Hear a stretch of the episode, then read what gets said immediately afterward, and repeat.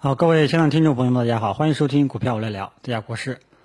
那么今天上午的盘面也是比较乏味，对吧？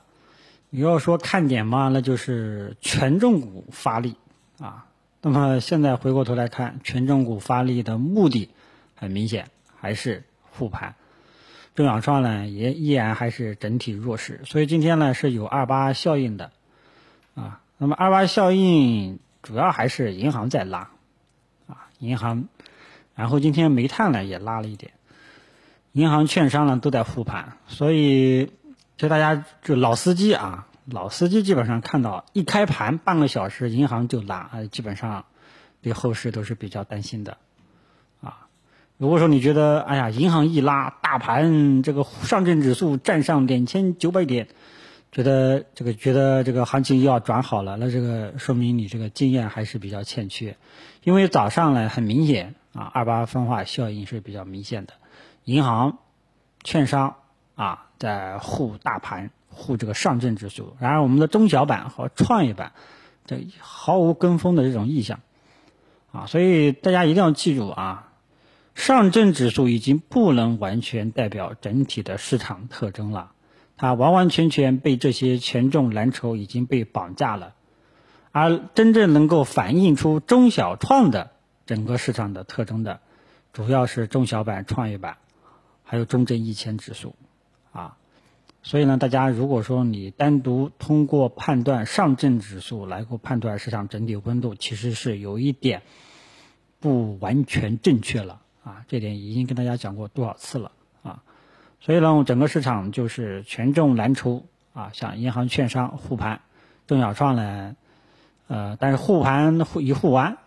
市场不买账，后面就跌了啊。中小创依然还是一个弱势的特征，因为跟大家讲过，周五啊，上周五的这根上中回落式啊，说的就是中小板和创业板上周五的这种收盘形态显示今天是要跌的，只是跌多少的问题。啊，那目前来讲呢，这跌幅呢不是特别的大，但市场温度呢也在下降啊，呃，所以整个市场呢依然还是一个偏弱的。这个银行、券商一护完就翻绿了，三大指数最终还是全部翻绿了，所以整个市场这个整体还是一个弱势，这点就毋庸置疑了。现在就看这个下午能不能止跌啊，反正今天是看跌，跌多少，这个盘面一步一步去跟踪。啊，不管呢它跌多少，短期市场是个弱势特征，你只要知道这一点就可以了。那么市场弱势特征你应该怎么办呢？啊，那就多看少动呗，对吧？然后耐心等待指数重新止跌企稳，这种日线形态出来了，再看看有没有机会啊，就只能这样了啊。然后呢，就是呃要说一下几个呃代表性的一些个股啊，比方说茅台、五粮液。啊，尤其是五粮液啊，早上早评才跟大家讲，幺幺零这个位置已经第三次了，要悠着点了，对吧？第三次到了幺幺零，纠结了三天，啊，就没有过去，这个时候你心里面要有数了啊。如果说今天这个还买这两天还买这个五粮液，那说明你这个敏感度市场敏感度还欠缺一点啊，因为它第三次到了幺幺零，纠结了两三天都没有过去，你要是这个位置再去买，就有点激进了啊。所以五粮液今天盘中出现跳水，也是怎么讲呢？有点打压市场人气吧，啊。然后茅台呢也呈现出一个冲高回落的走势，所以呃上午的走势呢，整体上虽然说指数没有跌多少，但是有一些个股啊走势还是有一点担心的，啊，像银行一拉，这个中小商根本就不买账，不买账。这这这这这银行一下子拉完了，后面怎么办呢？银行大家都知道啊，这个央行最近的一个舆论，这个非常的呵护这一块啊。现在呢，银行你说配置嘛也是可以的，只能说作为防御型啊。买了这些呢，买了这些绩优权重蓝筹好人票，不会让你受伤啊。但是内部分化也是呃开始出现了啊，所以大家呢就是。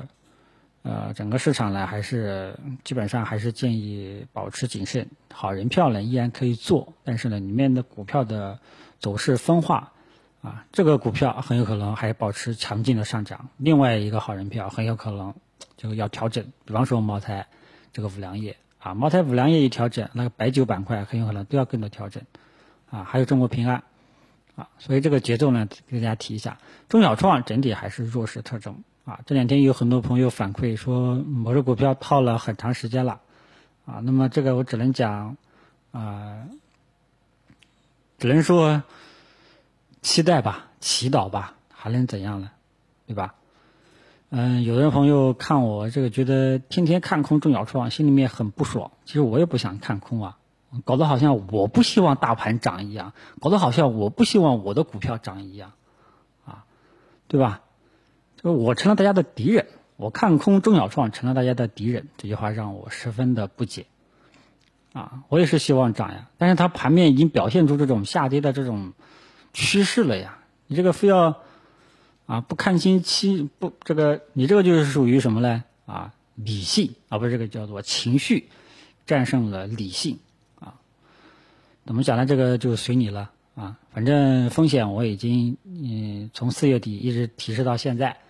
啊，这个大家参不参考是大家自己的事情了。因为这个我们做股评的仅供参考，投资决策在听众本人手中。本人是最终的决策权，跟我们是没有关系的，好吧？然后剩下的也就啊没有什么特别重点要说的了。有个时间窗口给大家说一下，今天呢是美国对三千亿这个关税的这个问题啊要举行某某会，这个看今天什么时候结果出来。那么这个呢，大家记住了啊，你说它是不管结果怎么样啊。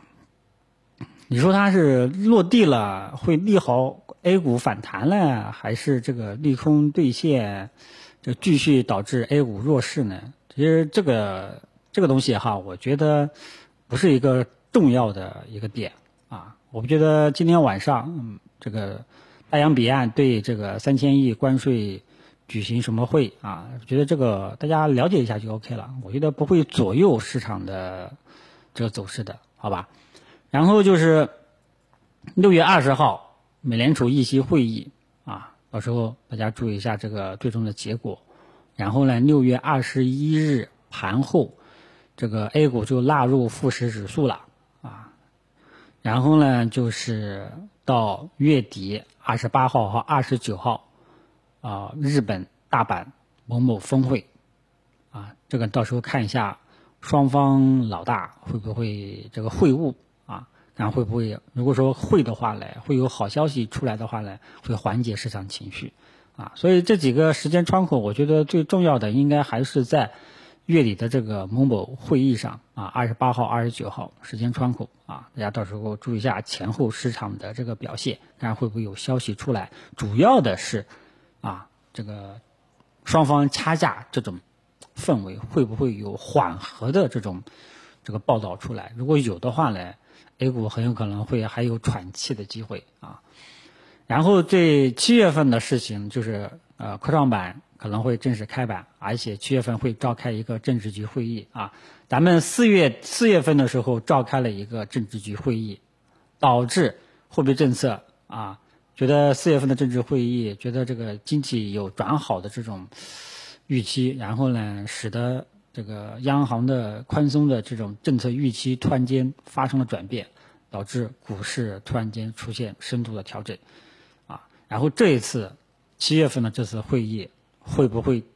给货币政策重新定调、重新定调宽松？我们拭目以待，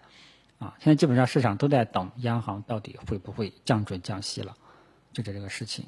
好吧？盘面上目前来看。这个中小板、创业板依然还是保持下跌趋势，目前来讲还没有明显的止跌信号。看看今天下午市场的表现，看看会不会止跌吧？好吧，整体上呢，还是建议大家多看少动。然后，好人票，